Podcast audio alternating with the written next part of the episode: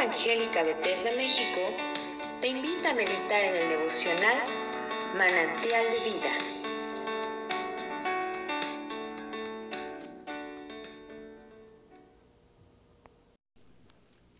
Soy el pastor Rafael Monroy y te invito a que me acompañes a que reflexionemos acerca del capítulo 11 del libro del profeta Ezequiel. Dice así la palabra del Señor. El Espíritu me elevó y me llevó por la puerta oriental de la casa de Jehová, la cual mira hacia el oriente. Y he aquí, a la entrada de la puerta, veinticinco hombres, entre los cuales vi a Hazanías, hijo de Azur, y a Pelatías, hijo de Benaía, principales del pueblo.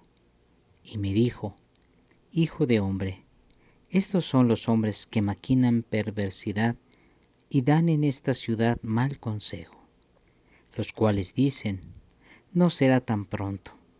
Edifiquemos casas, esta será la olla y nosotros la carne. Por tanto profetiza contra ellos, profetiza, hijo de hombre. Y vino sobre mí el Espíritu de Jehová, y me dijo, di, así ha dicho Jehová, Así habéis hablado, oh casa de Israel, y las cosas que suben a vuestro espíritu, yo las he entendido. Habéis multiplicado vos, vuestros muertos en esta ciudad, y habéis llenado de muertos sus calles. Por tanto, así ha dicho Jehová el Señor, vuestros muertos que habéis puesto en medio de ella, ellos son la carne y ella es la olla, mas yo os sacaré a vosotros de en medio de ella. Espada habéis temido, y espada traeré sobre vosotros, dice Jehová el Señor. Y os sacaré de en medio de ella, y os entregaré en manos de extraños, y haré juicios contra vosotros. A espada caeréis, en los límites de Israel os juzgaré, y sabréis que yo soy Jehová. La ciudad no, no os será por olla, ni vosotros seréis en medio de ella la carne. En los límites de Israel os juzgaré. Y sabréis que yo soy Jehová, porque no habéis andado en mis estatutos ni habéis obedecido mis decretos, sino según las costumbres de las naciones que os rodean habéis hecho. Y aconteció que mientras yo profetizaba, aquel Pelatías hijo de Benaía murió entonces me postré rostro a tierra y clamé con gran voz y dije, Ah, Señor Jehová, ¿destruirás del todo al remanente de Israel? Y vino a mí palabra de Jehová diciendo, Hijo de hombre, tus hermanos, tus hermanas, los nombres de tus parientes, los hombres de tus parientes, y a toda la casa de Israel, toda ellas son aquellos a quienes dijeron los moradores de Jerusalén, Alejaos de Jehová, a nosotros es dada la tierra en posesión.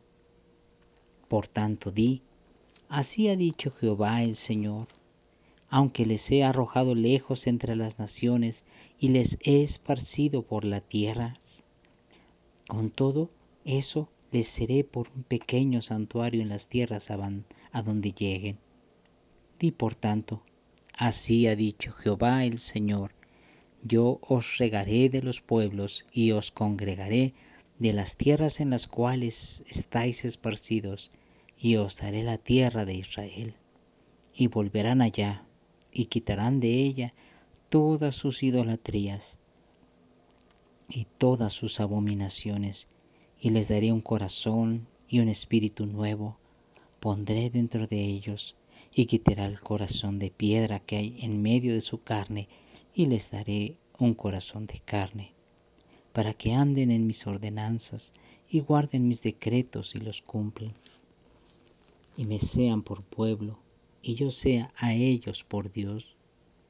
Mas aquellos cuyo corazón anda tras el deseo de sus idolatrías y de sus abominaciones, yo traigo su camino sobre sus propias cabezas, dice Jehová el Señor. Después alzaron los querubines sus alas y las ruedas en pos de ellos, y la gloria de Dios, del Dios de Israel, estaba sobre ellos. Y la gloria de Jehová se elevó de en medio de la ciudad y se puso sobre el monte que está al oriente de la ciudad. Luego me levantó el Espíritu y me volvió a llevar en visión del Espíritu de Dios a la tierra de los caldeos, a los cautivos, y se fue de mí la visión que había visto. Y hablé a los cautivos todas las cosas que Jehová me había mostrado. En este capítulo 11 podemos recibir un mensaje de parte de Dios que aún a pesar del sufrimiento que había llevado el pueblo de Dios, aún ahí había entre ellos, entre los que habían quedado, entre el remanente que había quedado, todavía hombres, hombres con malos corazones, hombres que procuraban el mal, hombres que procuraban alejarse de nuestro Dios y provocaban a que los demás lo siguieran. Ezequiel se dolía por esta situación. Ezequiel se ponía delante de Dios para interceder por su pueblo. ¿Cómo es que a veces nosotros no podemos dolernos con los que sufren? ¿Cómo es que a veces nosotros no podemos dolernos por el pecado de los demás? de los hombres malos. Cómo es que a veces, sin darnos, sin tener el tiempo para, para meditar las cosas, somos partícipes de injusticias. Y muchas veces no vemos el trasfondo de las cosas. Hoy en día nuestros gobernantes pareciera ser que actúan de la misma manera. Aprueban leyes sin ni siquiera revisarlas, sin siquiera meditar si conviene o no conviene esas reformas por el bien del pueblo, por el bien del pobre, del necesitado. Gobiernan solamente para sí. Buscan sacar mejor provecho cada día y no velan por los intereses del pobre no velan por los intereses del pueblo.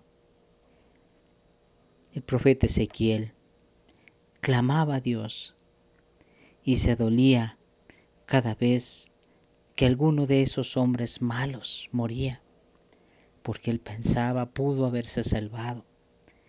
Tú y yo necesitamos aprender a interceder, a diariamente estar buscando a nuestro Dios, intercediendo por todos los hombres malos. Que el Señor tenga gracia y misericordia y que le salve.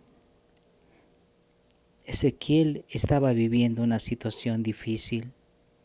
Veía como sus hermanos, hermanos de sangre, hermanos de familia, hermanos de nacionalidad, sufrían y cada día se apartaban de Dios.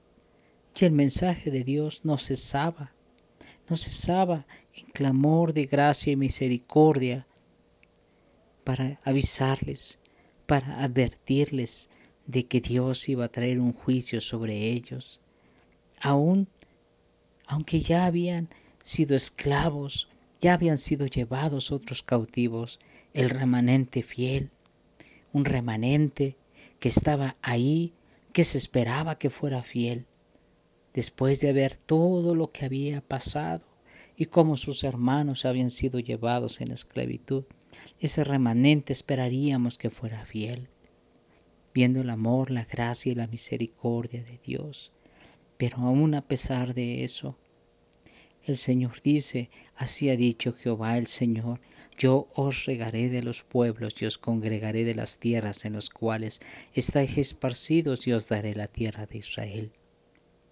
Y volverán allá y quitarán de ella todas sus idolatrías y todas sus, sus abominaciones. Y el Señor promete, verso 19 del capítulo 13, del capítulo 11, perdón, el Señor nos dice con una promesa de bendición y les daré un corazón y un espíritu nuevo pondré en ellos.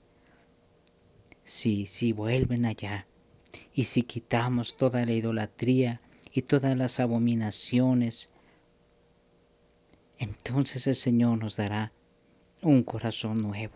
Esa es la bendición de la promesa que Él nos hace. Un espíritu nuevo pondrá dentro de nosotros.